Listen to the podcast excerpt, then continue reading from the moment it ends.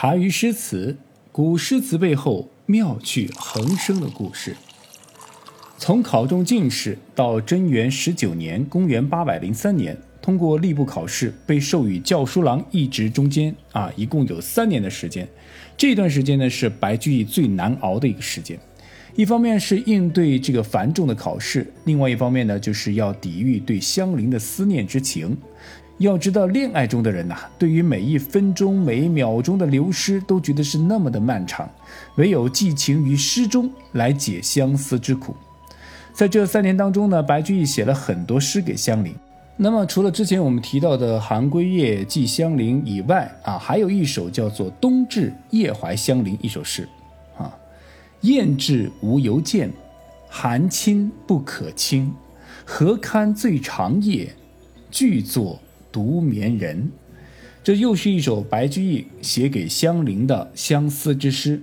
心中思念多年没有见，棉被啊冰冷的，简直无法让人安身，也就是无人暖床的意思。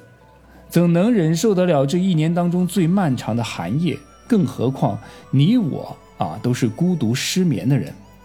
这些诗句呢，没有任何的典故或者说深奥的理解啊，因为只要香菱看得懂就行了。啊，毕竟是写给香菱的一个这个情诗，但侧面呢也可以看出白居易对香菱的爱意啊，那绝对是冬季里面最温暖的一束阳光。三年后，白居易终于在大唐有了正式的编制，白居易心中的计划终于是完成了。于是同年，白居易请了年假，快马加鞭赶回府里老家。一方面呢是忧心战乱家人的安危，另外一方面也是最重要的，就是要他见到香菱，而且呢他还要必须说服母亲。赶回到府里，白居易大步流星的就往家里冲，确认了白妈妈安危之后，立即就把自己的想法说了出来：“娘。”我已经做官了，也达成您的梦想了。我真的很爱香菱。我，知子莫若母。白妈妈毫不犹豫地说道：“你不用多说，你想想，就现在你一个教书郎的身份，怎么对得起你多年来的寒窗苦读啊？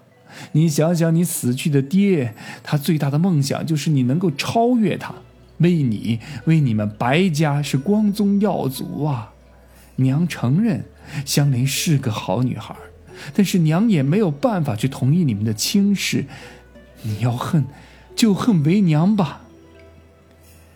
白居易从小到大都没有听到过白妈妈一次性说这么多话，在他印象当中，母亲一向是沉默寡言而又坚定的。白居易一刹那间有一些恍惚。多年的计划，多年的希望，多年的付出，瞬间被无情的声音所击碎。他恍恍惚惚地起身站了起来。已在白家的庭院等候多时的香菱见到了他日思夜想的白哥哥，可是白居易的脸上却没有笑容，甚至还有些惨淡。唉，还是不行吧？香菱不自觉地喃喃道。顿时感觉自己都快要窒息了，年假很快就要到期了，白居易马上就要回京城了。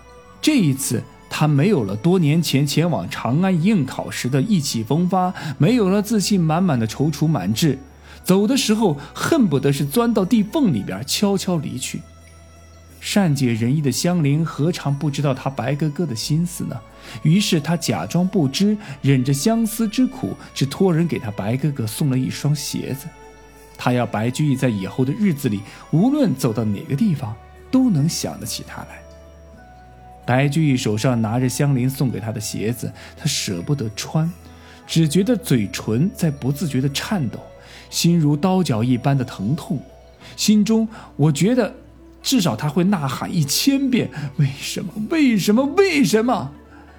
在一个寂静的夜晚，白居易含着热泪写下了一首《前离别》：“不得哭，前别离；不得语，暗相思。两心之外无人知，深笼夜锁独栖鸟。利见春断。”连理枝，河水虽浊有清日，鸟头虽黑有白时。唯有千里与岸别，彼此甘心无后期。整首诗其实不用翻译啊，大家一看就是知道是通俗易懂那个类型，接近白话了。但是白居易的感情是真的非常的真挚，动人心魄，为诀别诗当中的名篇佳作。别离和相思无人知，怎能不哭？怎可不哭？又能对谁哭？怎能不语？怎可不语？又能对谁语？一个潜入的“潜”字，一个暗香的“暗”字，道出了分别时的无奈与悲伤。相思二字可作全诗的诗眼，亦奠定了全诗感情的基调。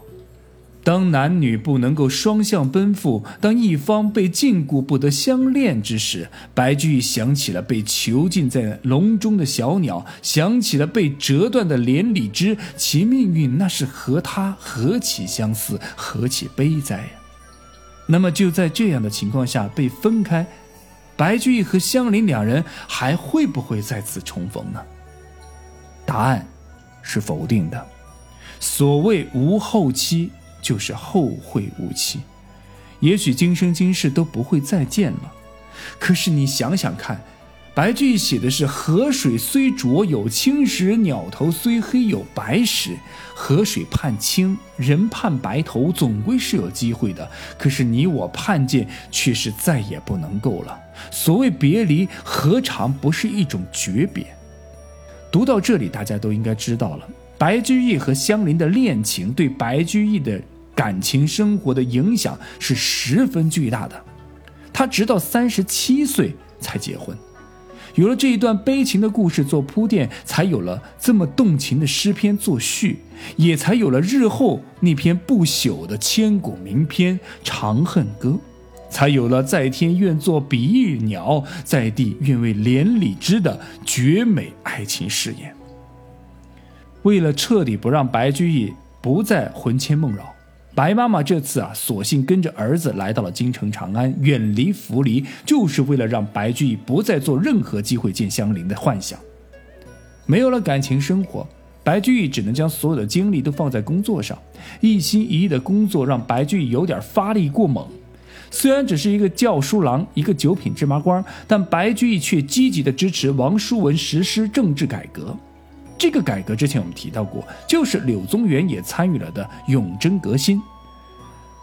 众所周知，这次改革由于太过刚猛，得罪了不少权贵和利益集团，再加上支持者唐顺宗身体抱恙嗝屁了之后呢，唐宪宗一上来就废除了改革计划，随即而来的就是各种清算。白居易虽然参与了，但是官儿小，连贬谪的机会他都没有，只能是什么呢？停薪留职。同年四月。大唐 HR 呢，将其呢派遣至了一个叫做周至县的一个地方任县委。这个地方在现今的西安周至县这个地方。大伙儿都知道啊，在唐朝的统治机构当中，县尉啊可以说是最底层的小官了。任这个官的人呐，要对自己的上级是阿谀奉承，那对自己下面的这个黎民百姓呢，必须以压迫掠夺才能完成其工作量。尽管封建社会中的读书人的出路就是为了取得功名利禄，但对白居易这样有远大政治抱负且具有深厚而广博文化修养的人，被贬为县尉，显然是他所不为乐的。但是又无可奈何，又能怎么办呢？在这里，白居易呢，白天干着自己不喜爱的工作，下班后呢，就散心观察。